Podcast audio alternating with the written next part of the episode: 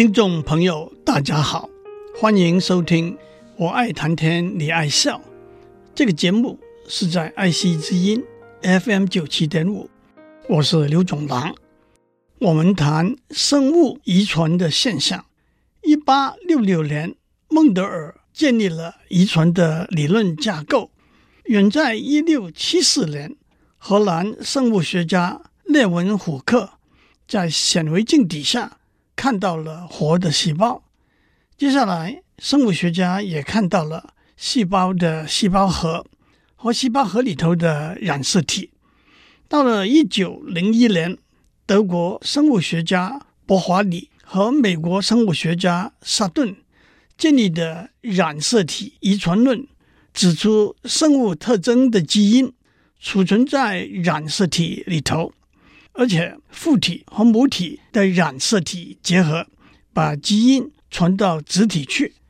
一九零五年，史蒂芬斯和威尔逊发现了雄性和雌性的性染色体 XY 和 XX。一九一零年，摩根经由果蝇的实验证实了基因的确经由染色体从父体和母体传到子体去。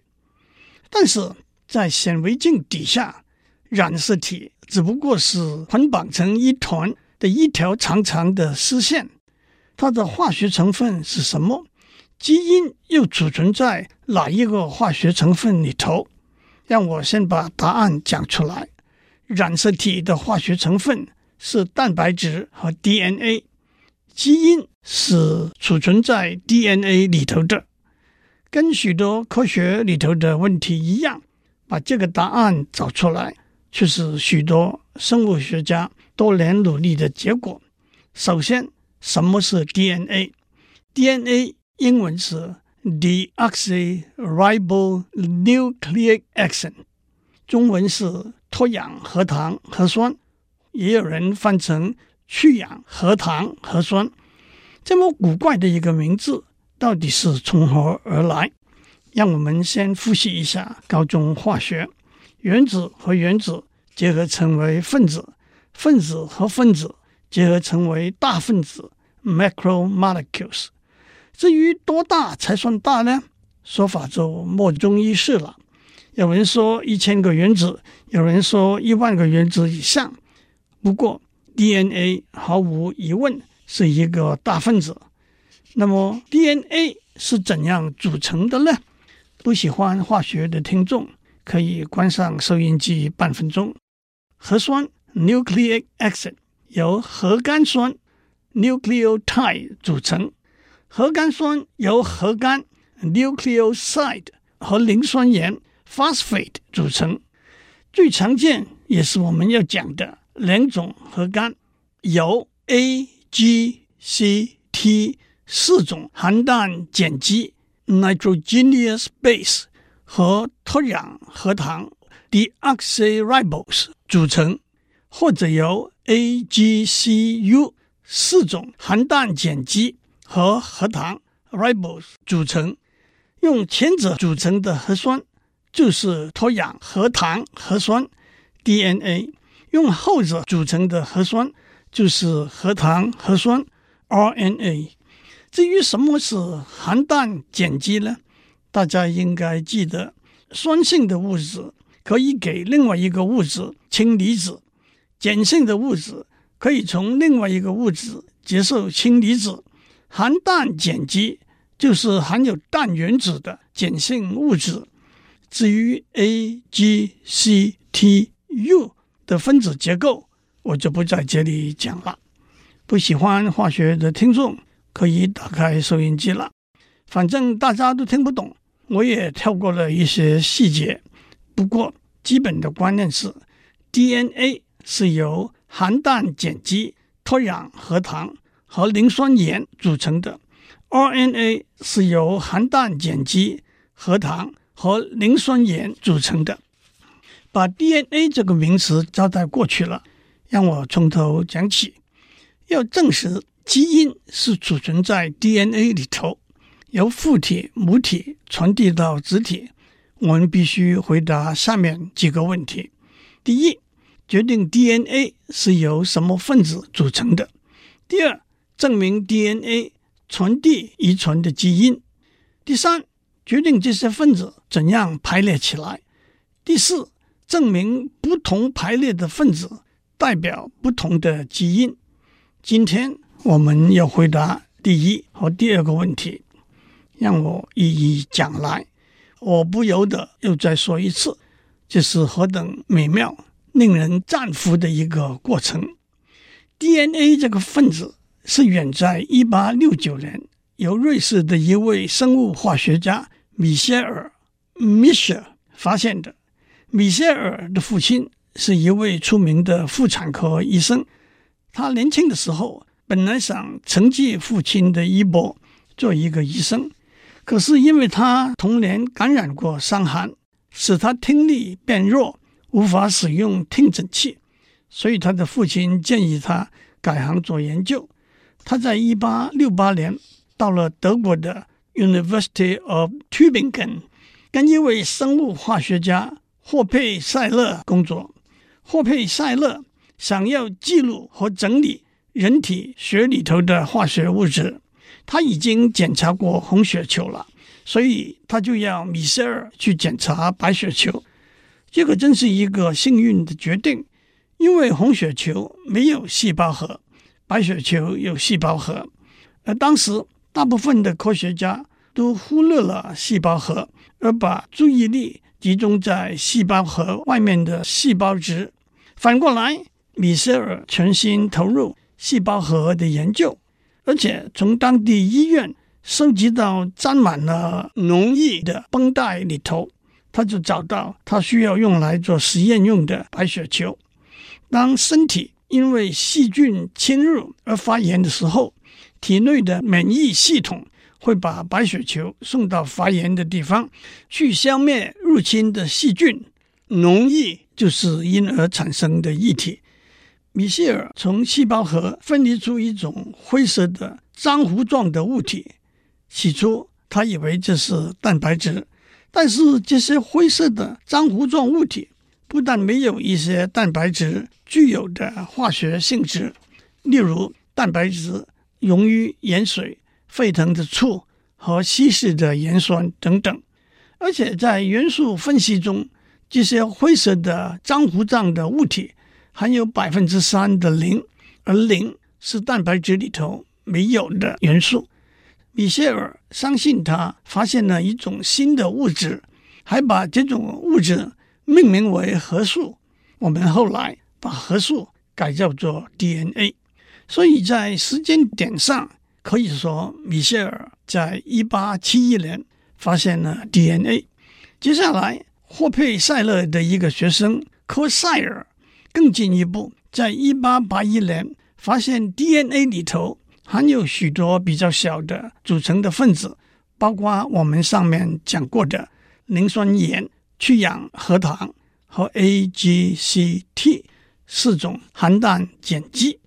但是他们只知道这些分子结合起来成为 DNA 分子，但是不晓得这些分子如何结合起来成为 DNA 分子。一个比喻是，我们在乐色场。找到四个轮子、一个方向盘、六个活塞，还有排气管、雨刷和后视镜等等。我们只知道它们是汽车的零件，但是却不知道怎样把这些零件拼凑成一台汽车。科塞尔也因为他的贡献，在一九一零年获得诺贝尔生理学和医学奖。米歇尔发现了 DNA 之后，提出两个主张。一个是所有细胞都含有 DNA，第二个是更重要的 DNA 储存遗传的基因。虽然这两个主张到后来都被证明是正确的，但是当时并不得到认同。特别是当生物学家逐渐确定了染色体在遗传里头扮演的角色，而且也分析出来染色体除了磷酸盐。脱氧核糖和含氧碱基之外，还有蛋白质。因此，到底遗传物质是储存在 DNA 里头，还是储存在蛋白质里头呢？还是一个疑问。按照我一向在这个节目胡扯的习惯，只有回到我以前讲过，金庸先生在《神雕侠侣》和《倚天屠龙记》里头讲的九阳真经到底在哪里？是精在油中，还是精在喉中呢？其实那个故事用在这里更为贴切。回到遗传物质到底储存在哪里这个问题，那个时候科学家倾向相信遗传物质是储存在蛋白质里头的。蛋白质看起来是一种比较复杂的大分子，它由二十种不同的氨基酸分子组合起来。反过来，DNA 看起来是一种比较简单的分子。它只由四种不同的含氮碱基分子组合起来。我们的确可以把蛋白质的二十种不同的氨基酸看成二十个不同的字母：R、K、D、E、Q、N、H、S、T、Y、C、M、W、A、I、L、F、V、P、G。生物化学家当然知道。我为什么选这二十个字母作为例子？同时可以把 DNA 四种不同的含氮碱基看成四个不同的字母 A、G、C、T。蛋白质字母多，因此可以有多些不同的组合来表达不同的复杂的基因。甚至连米歇尔本人也开始有点动摇：DNA 有没有足够的不同的分子？形成不同的组合来表达不同的基因。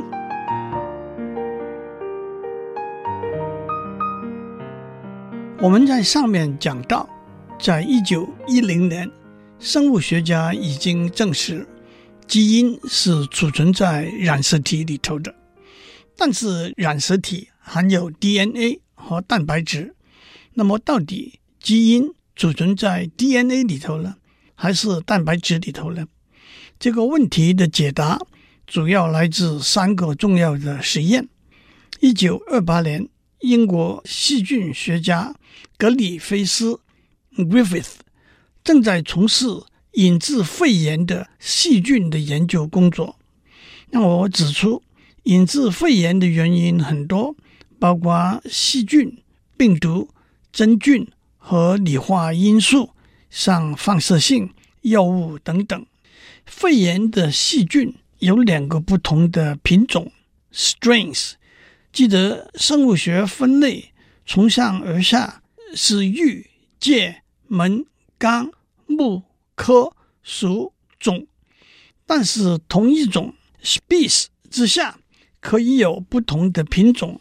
例如狗就有很多不同的品种，包括哈士奇、吉娃娃等等。肺炎的细菌。有两个不同的品种，一个叫 S，一个叫 R。S 被一层光滑的外层把它包起来，所以能够躲开免疫系统的干预，也因此是有害的，它会引起肺炎。R 没有光滑的外层把它包起来，表面是粗糙的，所以免疫系统会把它消灭，也因此是无害的。的确，格里菲斯把 S 肺炎细菌注射入白老鼠身上，白老鼠死了；把 R 肺炎细菌注射入白老鼠身上，白老鼠好好的活下来。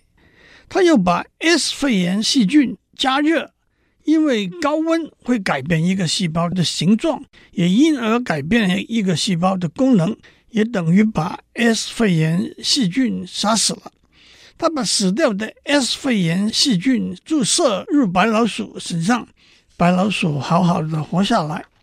但是有趣的事情发生了：当格里菲斯把死了的 S 肺炎细菌和活的 R 肺炎细菌一起注射入白老鼠的身上，白老鼠竟然死了。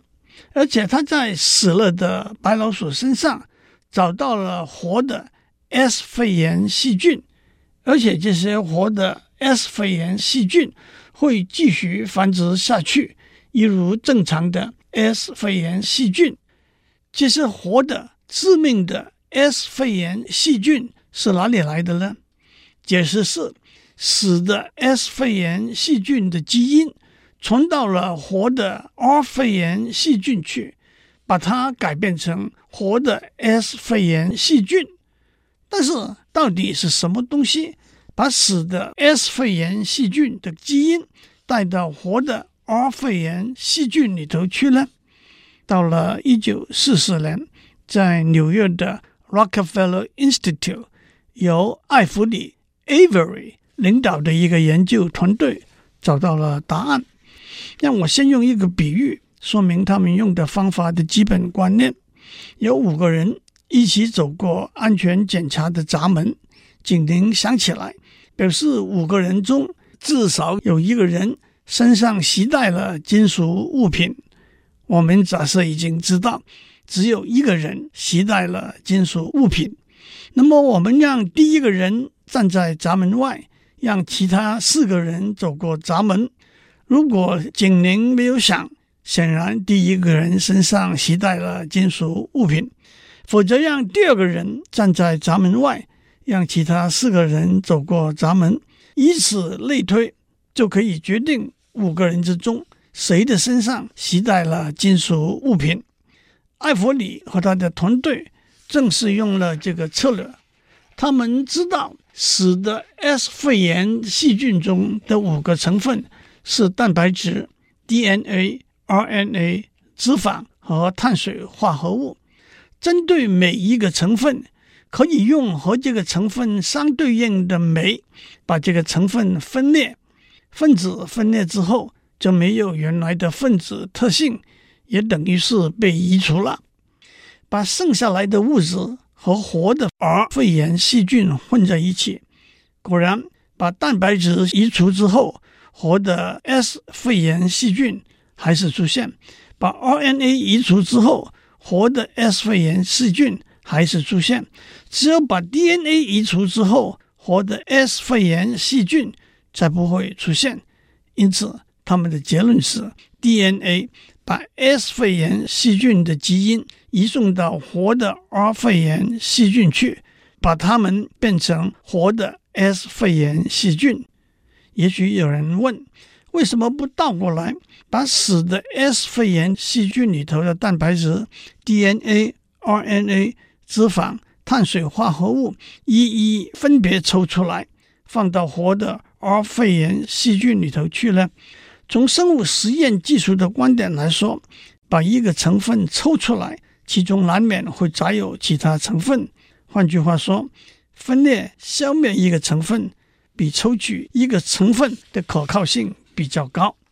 可是，艾弗里的结果并没有马上得到科学界一致的认同。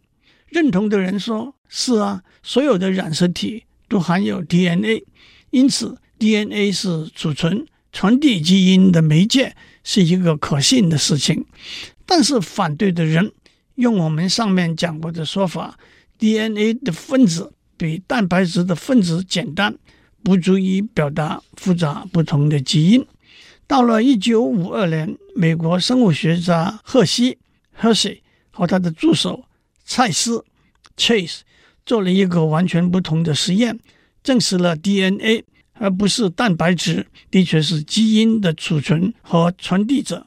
他们的实验也是非常简单美妙，不过我就不在这里讲了。回过头来看，艾弗里的贡献毫无疑问是非常显著重要的。可是他虽然多次被提名，始终没有获得诺贝尔奖。这背后的故事既包括了时间的因素，他在一九五五年去世。如果他多活几年，他的贡献的重要性就会更为显著了。也包括了人的因素，他的同僚中有深信蛋白质是基因的传递者的专家学者，在诺贝尔评审委员会。也有坚决质疑他的贡献的重要性的委员，倒是荷西，他在一九六九年获得诺贝尔生物和医学奖。在讲这些历史故事里头，我们看到许多科学家努力的成果给他们带来的殊荣。诺贝尔奖是一个最受重视的殊荣，因为它有一个非常严谨、足以令人信任的评审过程。但是我们可以说，得奖的人的工作无疑是值得赞扬的，但是不得奖的人的工作也不一定不该获得同样的赞扬。对一个学术工作者来说，奖项、荣誉，即使是诺贝尔奖，也只是研究工作的一个附加价值而已。有一句老话：“岂能尽如人意，但求无愧我心。”我觉得可以更进一步说：“岂能尽如我意，但求无愧我心。”祝您有个平安的一天。